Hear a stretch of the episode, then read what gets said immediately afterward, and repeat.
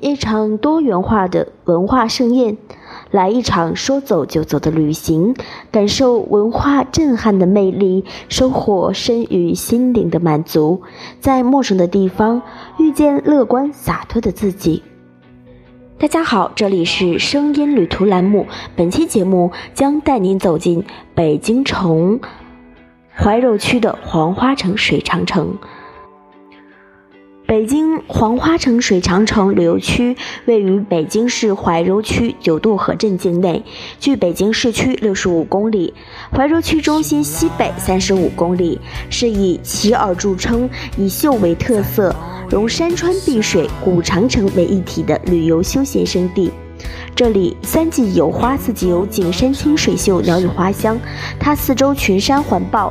林木茂盛苍翠，形成了一年四季内现绚丽多姿的植物景观。九分山水一分田，青山碧水两相恋。至此，既可以欣赏到秀美的湖光山色，又可以观长城的清流俊秀，还有绿树红花相伴身旁，使人有远离城市喧嚣，回归大自然的美妙感觉。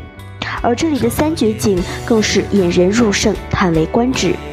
一绝是建于明永乐年间（一四零四年）的长城，雄伟险峻，气势磅礴，盘旋于山脊之上，环绕在浩明湖畔，景色秀美壮观。此处长城不仅是守卫京师的北大门，而且成为护卫明皇陵十三陵的重要门户，是明长城的精华所在。二绝，湖水将三段长城自然断开，形成长城戏水、水墨古城亘的奇特景观，也是京郊独特的可近距离触摸的山间碧玉、水中长城。而像黄花长城三段长城入水的景观，在国内却是绝无仅有。有诗云：“城抱碧波连，水墨古城亘，城水相呼应，壮美自悠然。”三绝，明代板栗园，古树盘根错节，形态各异，那巨龙戏珠之躯和撑眼苍天之冠，令人捉舌赞不绝口。明代守城将士三分守边，七分耕种，他们辛勤劳动，栽培了大明板栗。如此大面积的古栗园，虽饱经沧桑，但仍旧根深叶茂，可谓京郊独一无二的人文奇观。有诗赞叹曰：“古栗苍苍满坡生，历经风雨仍从容，不令现出丰硕果。”颗粒饱满，玉满城。过木桥，涉小溪，跨怪石岩古道，上行可达黑龙潭。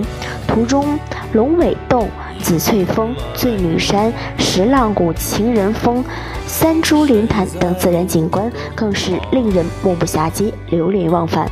可谓东临渤海仙云谷，西应居庸紫翠丛。古城敌台入云端。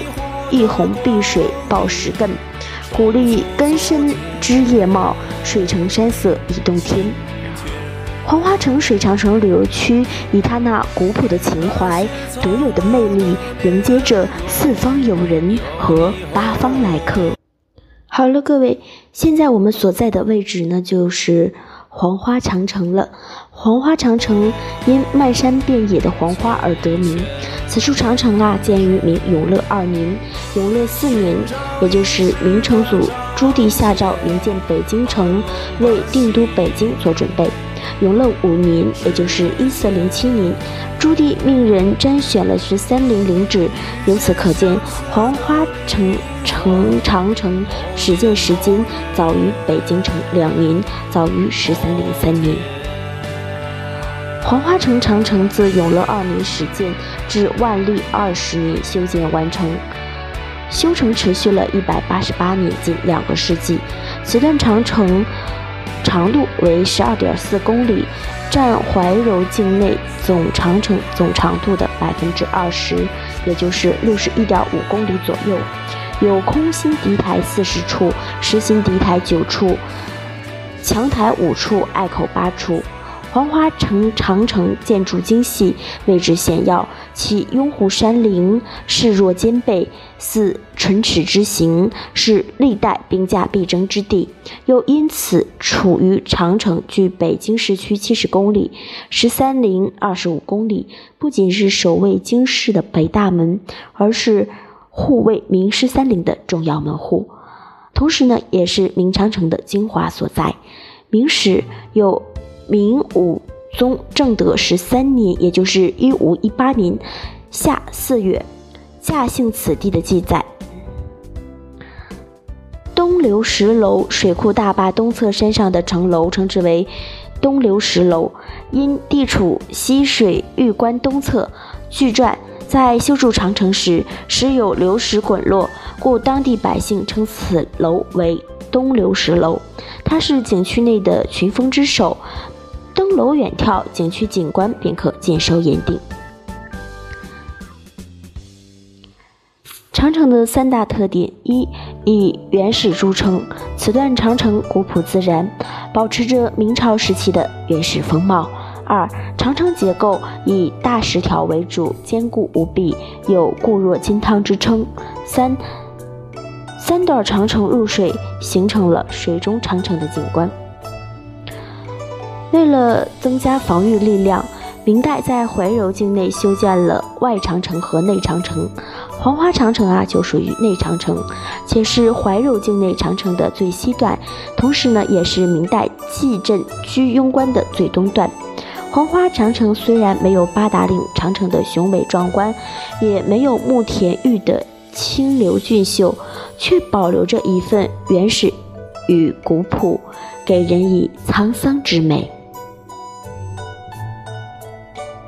好了，本期的节目是就是这样了，感谢你的收听，我们下一期不见不散，拜拜。